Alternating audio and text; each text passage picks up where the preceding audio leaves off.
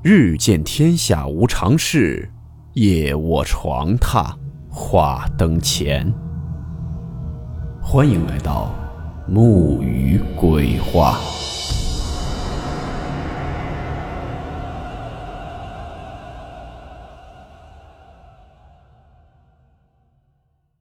大家好，我是木鱼。今天的故事来自网友荒图投稿提供。故事名称：车轮底下的衣服。温馨提示：本故事含有未经证实的内容和边缘化知识，部分内容超出普遍认知。如感到太过冲击自己的主观认知，请大家当做故事，理性收听。这件事呢，是一个开车的师傅。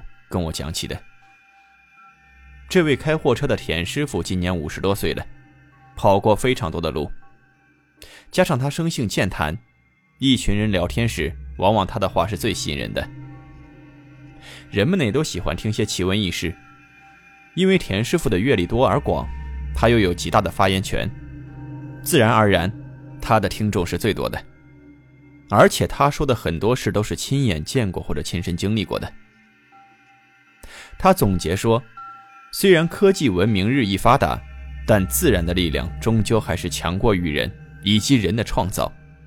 而自然何其广阔，这里又有多少不为人知的地方呢？那些悬疑的事儿，每天都在发生。”田师傅说：“以前的年代没有考过驾照，但即使如此，他的车技比现在许多考了驾照的小年轻强多了。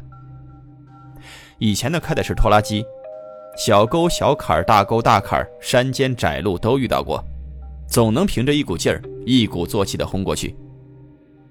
后来开货车呢，拉石头、拉水泥、拉木料、拉柴火。他因为胆子大，车技熟练，总是比别的师傅接到更多的活当然，开车有日间行驶，也肯定有晚间行驶。一路之中碰到过很多稀奇古怪的事儿，比如有一次。他要去某个村拉油菜籽儿，因为村里人们种的油菜打下来的籽儿要送到镇上去打菜籽油。村里呢没有打油的机器，往常村民们都是一副扁担挑。后来有了四轮的车子，村民们都寻思着，不如大家一起凑钱，请个货车师傅把所有村民的菜籽一起拉到镇上去，再把打出来的油拉回来，大家再按照原来各家菜籽多少斤两来分配这菜油。当然了。即使各家菜籽称的再精准，无论去拉菜籽还是去打好的油时，都须得有个村民跟着。一般的都是由大家选出村里比较有威信和最值得托付的一个人去。而那一次，跟着田师傅把菜籽送到镇上去的，是村里一个被大家叫做张哥的人。张哥呢也非常健谈，因此呢两个人一路之中笑声不断。张哥对一路的路况比较熟悉。哪里有沟，哪里有坎哪里有河，都非常清楚。他还说，靠近河边有几户人家，特别喜欢针对开车的师傅们干些缺德事儿。比如，他们经常会孵许多的小鸡崽儿，但是却不是为了养鸡，而是为了讹钱。那几户人家呢，全都在新建的公路旁边，因为过往的车辆都必须从他们家门前经过。每当他们听到有轰隆车声远远来时，就赶紧往门前的公路上撒一把米，并且长叫几声，小鸡崽们呢就立刻奔跑过去，聚在那里吃米。这货车呢一般比较高大，而且呢一路声音也很大，开车师傅大都不会注意到前面有一群鸡仔正在前面吃米，所以货车们总是直接就碾过去了，自然而然，就有一些倒霉的小鸡仔被碾死。而每当这时，那家的主人就赶紧出来，大喊大叫，让货车停下来，并且就货车师傅压死他们家鸡崽的事儿要讨个说法。而这说法归根结底，无非就是赔钱。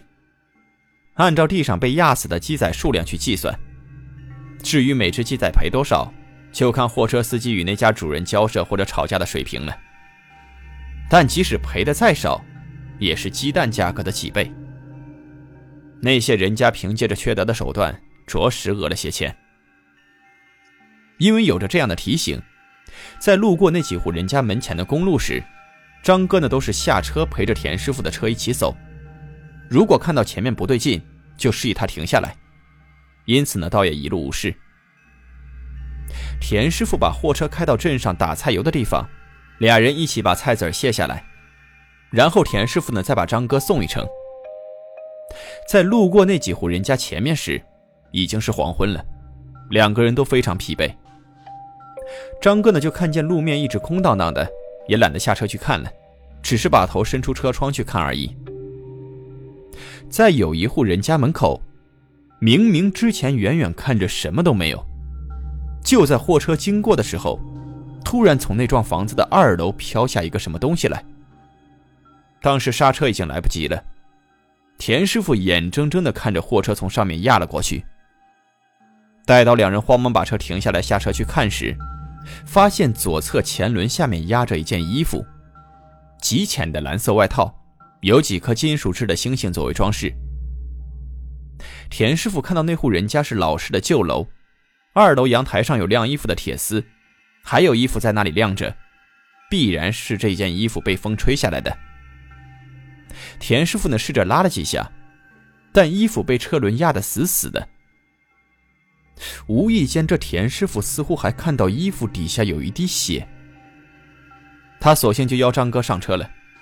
反正不过是一件衣服嘛，就算从上面压过去，料想也不会烂，顶多主人家再洗一遍罢了。无论是田师傅还是张哥，都没有把这件小事放在心上。直到几天之后，从镇上拉回菜油送到村里的时候，又经过这户人家门前。田师傅看到屋里屋外白茫茫一片，一些人穿着雪白的校服。一边忙碌着，一边嚎哭着。原来在办丧事儿。据说呢，这户人家死去的是一个中年妇女，一向身体健壮的她，就在前几天突然身上剧烈作痛，然后就直接死去了。而那妇女死去的日期，正是田师傅那天送张哥回去压过那件衣服之后。本来呢，田师傅也没有将这两件事联系到一起去想。后来与一个道人聊天时，那个道人就说：“人有七魂六魄，他们时而会脱离人的身体出来活动一阵子，而他们一般会依附在那个人最亲密接触的物体上，比如衣物之类。所以呢，常穿的衣服最好不要突然去损坏它，因为会损及主人自身的运气。”那道人说了很多，田师傅这才一惊。两件事迅速在他心里拼合起来。那个中年妇女晾在二楼铁丝上的衣服突然飘下来，落在公路上，被田师傅的货车压过去，然后他就死了。而且现在回想起来，感觉的确很诡异。那衣服能从晾衣架上吹下来，还吹到了公路上，那肯定得不小的风才能办到。但是田师傅回忆，当时并没有刮什么大风。别说大风了，甚至小风他们都没有感觉到。田师傅在准备把衣服拉出来时，还的确看见了衣服底下的路面上有一滴血。田师傅在说到这件事的时候，唏嘘不已。很多人说，也许是那户人家通过牺牲鸡仔的性命去讹别人的钱太多，受了报应而已。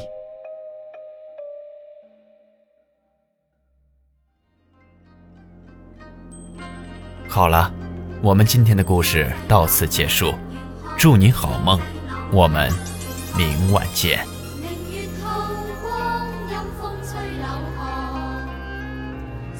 谁鬼觅哀乐？